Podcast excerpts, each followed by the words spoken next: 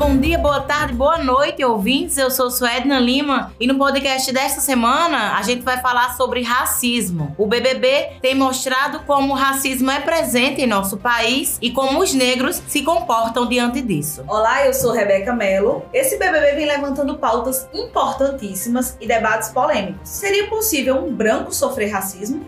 Alguns participantes negros fizeram o público se questionar sobre o assunto.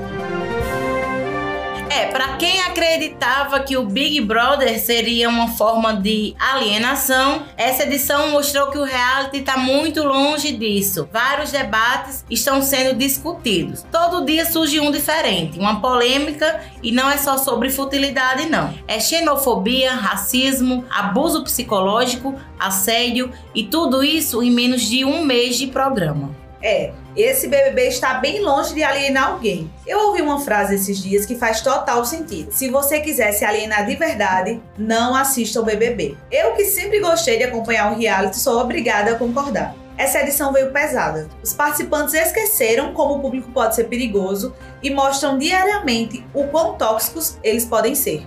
Rebeca, diferente de você, eu não acompanho o reality, nunca acompanhei. Mas quando foi anunciado todo o elenco do BBB 21, muitos foram os comentários e também as comemorações. E qual o motivo? O motivo é porque pela primeira vez o BBB teria igualdade em relação ao número de participantes brancos e negros. Não sabiam eles que isso não significaria e nem seria uma edição isenta de práticas, modos e também de discursos racistas. Por incrível que pareça, Discursos esses feitos muitas vezes pelos próprios negros. Isso mesmo. E o comportamento de alguns participantes surpreendeu o público, mas não foi de forma positiva não.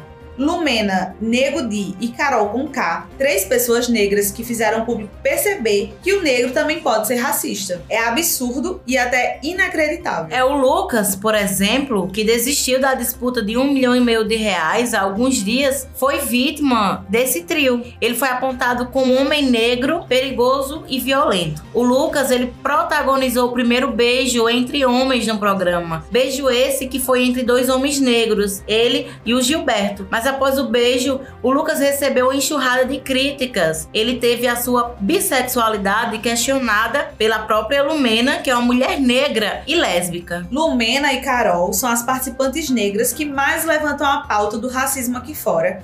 E dentro da casa estão sendo as que mais protagonizaram cenas cometendo racismo. As mobilizações antirracistas estão ganhando forças nas redes sociais graças a elas. Para as pessoas, é como se não houvessem negros dentro daquela casa. Poderia até haver um conflito entre pessoas negras, alguém para defender o debate, falar que elas estão erradas, mas não existe isso. Lumena, Carol e Nego Di se fecharam com suas próprias opiniões e não percebem como estão agindo tão errado quanto as pessoas que eles tanto lutam. É complicado, é uma edição que muitas pessoas tinham a esperança que pudesse enriquecer aqui fora o debate sobre pautas raciais, mas infelizmente está sendo o contrário. Tudo isso graças à postura que pessoas negras estão adotando dentro da casa. A postura violenta de parte do elenco negro do BBB está causando manifestações de racismo na internet as pessoas estão usando as redes sociais para chamá-los de macaco, por exemplo, com a justificativa que eles também podem. É, Beck, por mais que a gente discorde de atitudes deles dentro da casa,